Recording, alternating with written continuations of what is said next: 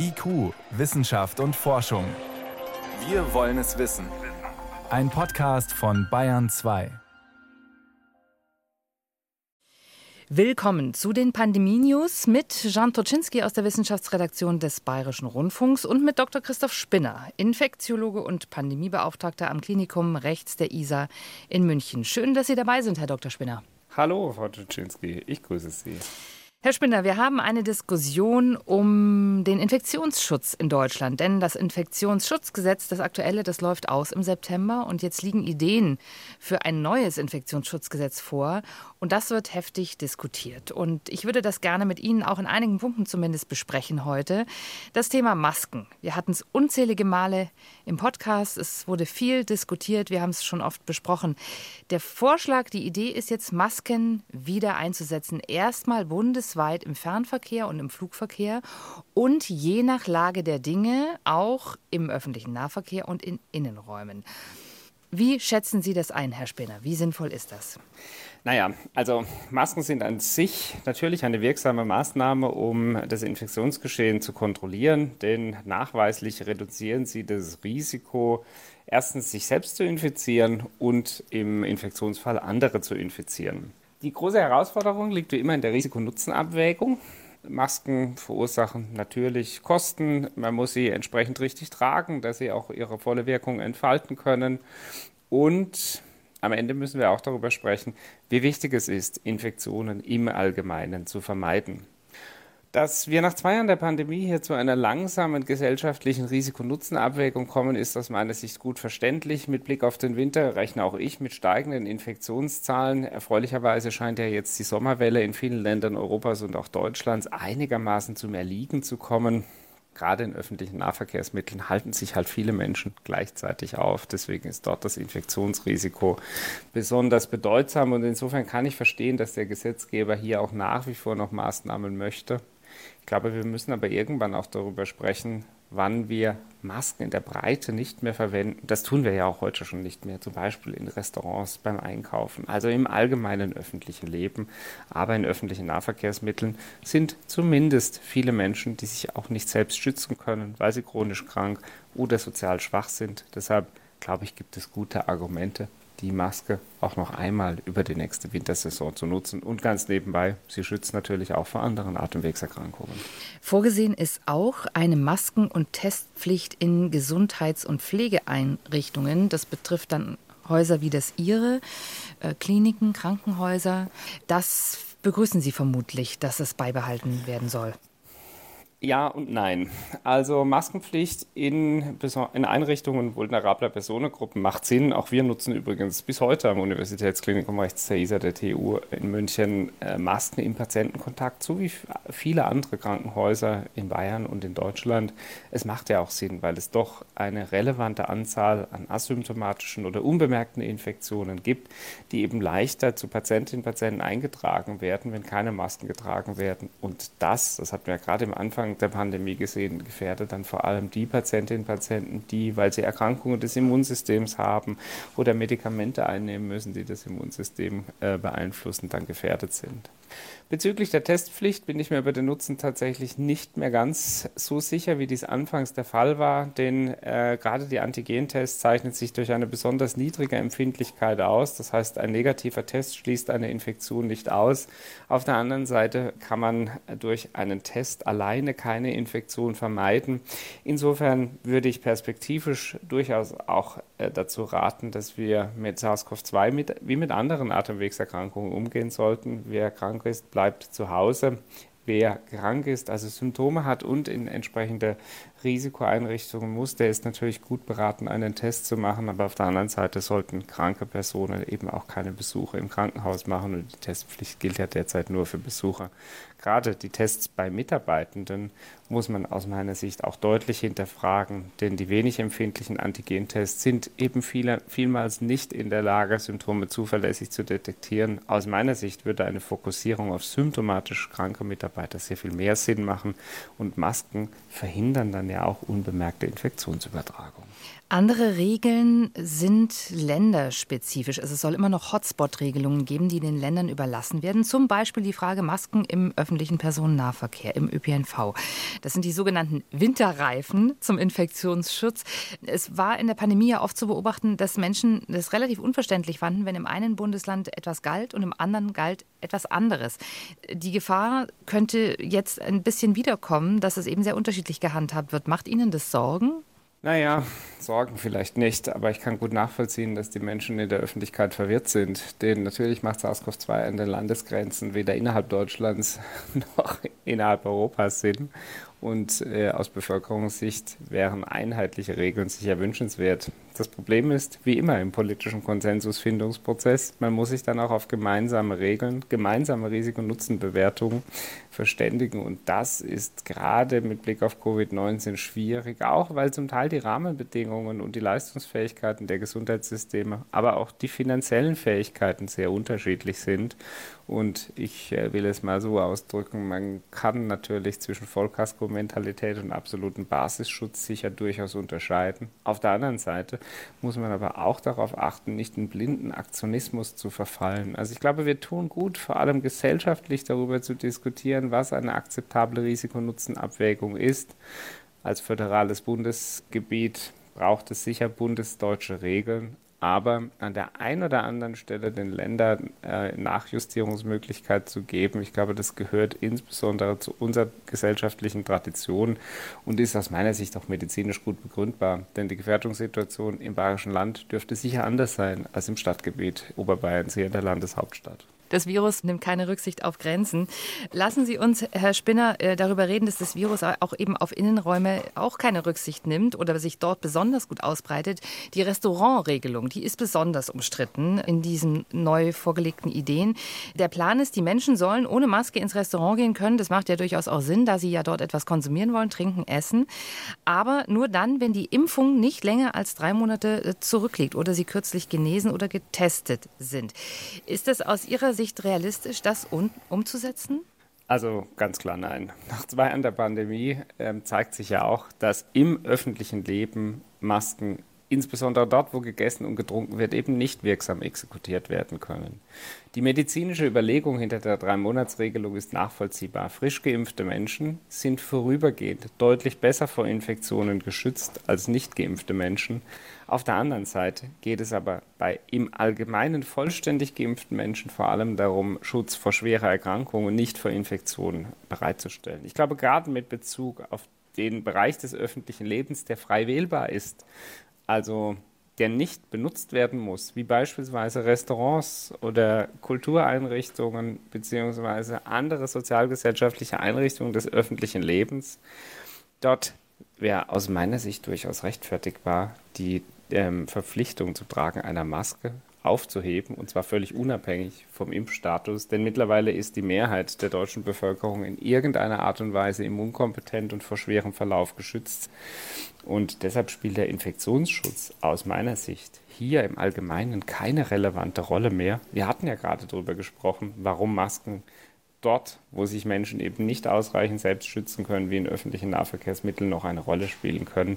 Ich glaube aber im allgemeinen Leben kommt der Infektionsvermeidung nur noch eine untergeordnete Rolle zu. Wir müssen lernen, mit dem Virus zu leben, denn mit Bezug auf die Influenza oder andere Atemwegserkrankungen hätten wir früher derartige Maßnahmen auch nicht akzeptiert.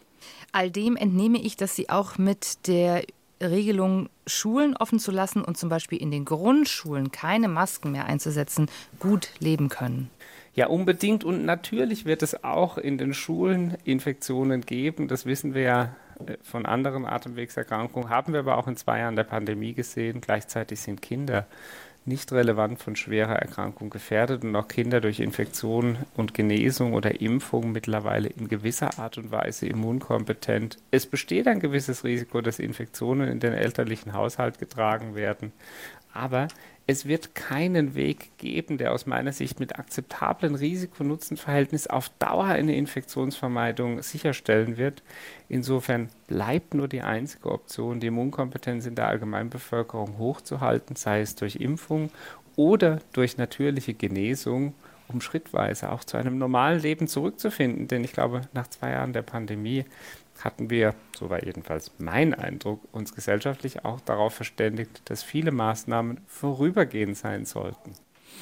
All das, was wir jetzt hier besprechen und diskutieren, wird ja gemacht vor dem Hintergrund, dass man Sorge hat, dass die ja, sogenannte kritische Infrastruktur, dazu zählen auch Einrichtungen wie Ihres, die Krankenhäuser etc., dass die nicht mehr arbeitsfähig sind, dass die überlastet sind.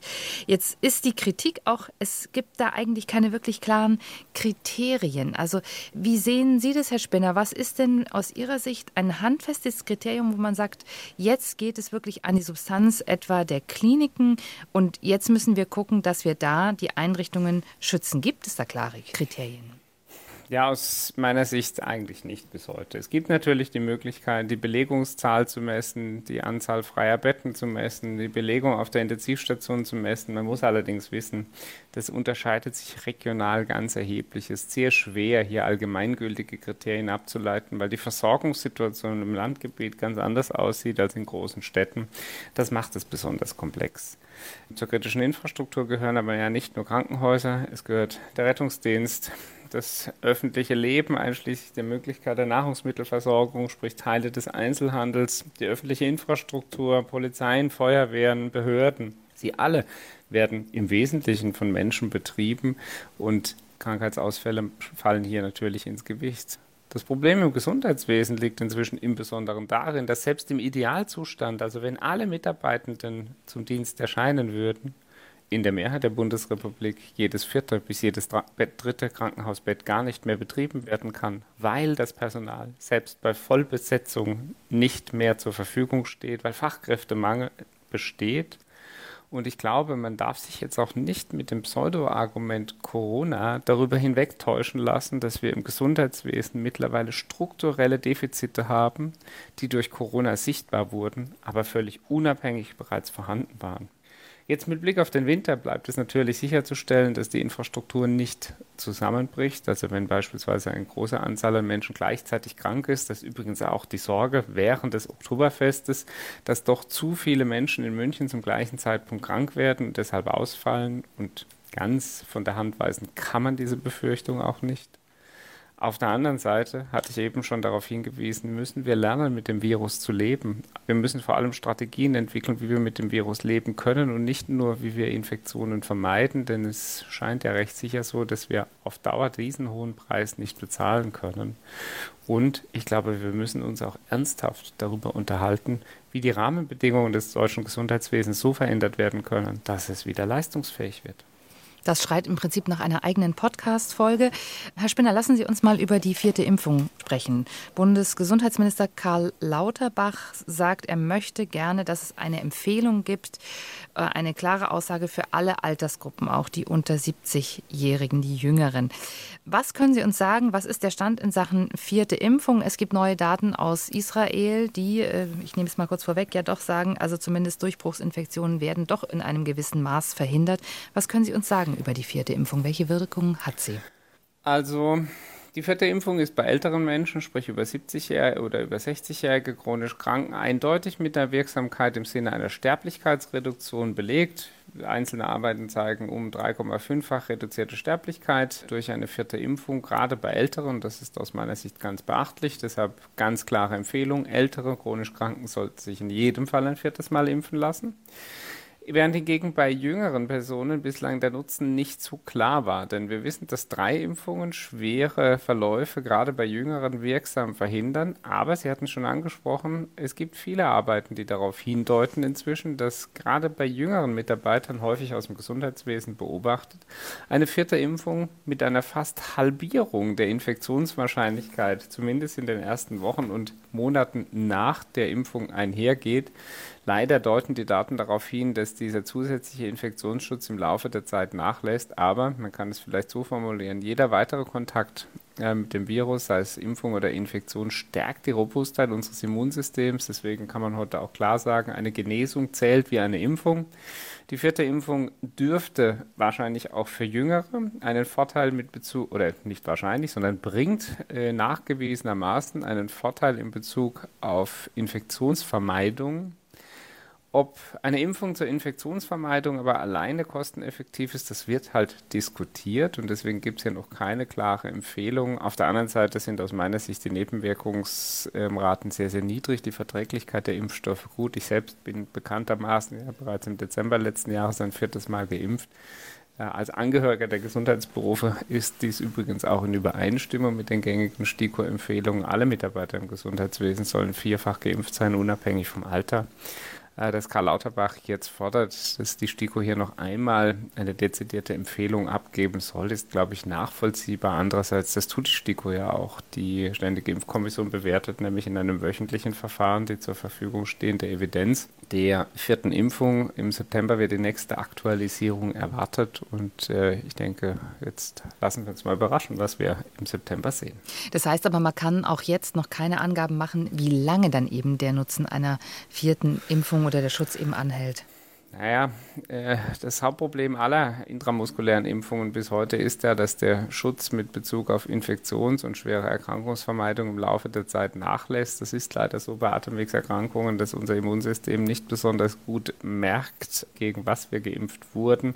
Insofern wird man wahrscheinlich immer wieder eine gewisse Auffrischung brauchen. Gerade mit Bezug auf den Infektionsschutz zeigen Daten aus England aber auch, dass dieser im Laufe von Wochen bis Monaten eben doch deutlich abnimmt. Das ist übrigens auch der Grund, weshalb sich eben selbst vollständig geimpft und genesen im Laufe der Zeit immer wieder reinfizieren können. Aber ich fasse noch einmal zusammen, je mehr Kontakte das Immunsystem mit dem Virus hatte, desto besser ist der Schutz im Allgemeinen. Damit meine ich aber natürlich auch, dass äh, man sich jetzt nicht 80 oder 90 Mal impfen lassen sollte, wie dies in Einzelfällen ja schon berichtet wurde, sondern ein gewisser Abstand zwischen den Kontakten bestehen muss, damit unser Immunsystem seine volle Kompetenz entfalten kann. Und es bringt uns zu der Frage, ob es vielleicht Möglichkeiten gibt, die Impfung zu optimieren, indem man sie an anderer Stelle einsetzt, nämlich da, wo das Virus in den Körper eindringt, an der Nase. Es hat letzte Woche eine Meldung gegeben, die Bundesforschung Forschungsministerin hat angekündigt, ein Projekt, was an der Uni München entwickelt wird, mit 1,7 Millionen Euro zu fördern. Ein Nasenspray gegen Covid-19. Das ist aber noch im vorklinischen Stadium. Ein DNA-Nasalimpfstoff ist das. Was können Sie uns darüber sagen, Herr Spinner? Was weiß man darüber? Im Grunde kann man die heute zur Verfügung stehenden Impfstofftechnologien, seien es DNA, äh, RNA oder auch Eiweiß- oder tote Impfstoffe, auch dazu nutzen, sie nicht nur intramuskulär zu verabreichen, sondern sie ganz gezielt als nasalen Impfstoff zu verabreichen.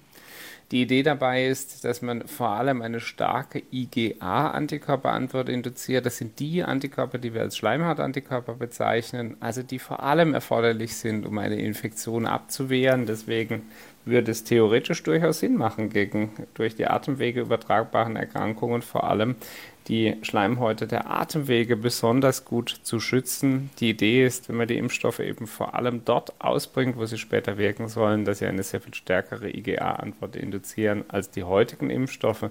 Die tun das nämlich nur nebenbei, weil sie sich eigentlich prima auf das Training der zellulären und der sogenannten Gedächtnisantikörper fokussieren und eben nur weniger IgA-Impfstoffe entstehen. Insofern macht es absolut Sinn.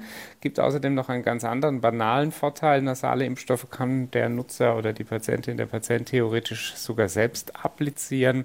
Das würde natürlich auch das Handling sehr viel unkomplizierter machen. Aber das ist eben noch in weiter Ferne, das ist vorklinisch, äh, wobei aus Indien jetzt Nachrichten kamen, wonach ein Nasalimpfstoff kurz vor der Zulassung steht, allerdings ein vektorbasierter. Äh, was ist der Unterschied, Herr Spinner? Vektorbasiert DNA-Impfstoff, was ist Vorteil, Nachteil? Im Grunde ist der Mechanismus ähnlich. Wir erinnern uns bei der RNA- oder DNA-Diskussion Ent oder Totimpfstoffdiskussion, entweder muss man das Eiweiß, gegen das man eine Immunantwort induzieren will, von außen herstellen und dann einbringen, oder man muss menschliche Zellen des Körpers dazu bringen, dass sie vorübergehend Virusbestandteile von SARS-CoV-2, das Spike-Protein, herstellen. Das geht dann eben durch Einbringen von sogenannten äh, DNA-Plasmiden oder äh, Vektor, Vektoren, die die entsprechenden Erbkodierungs- oder Erbinformationen die die Zelle anleiten, äh, transportieren können. Also stark vereinfacht zusammengefasst, entweder man muss Eiweiße von außen einbringen oder die Körperzellen vorübergehend umprogrammieren, damit sie SARS-CoV-2-Bestandteile produzieren, um dann das Immunsystem spezifisch in diesen Regionen zu trainieren. Dann werden wir das aufmerksam verfolgen und werden das weiter begleiten. Herr Spinner, bis hierher danke ich Ihnen für alle Antworten auf die Corona-Fragen in dieser Woche. Herzlichen Dank. Ich danke Ihnen, Frau Tschetschinski. Alles Gute und bis bald.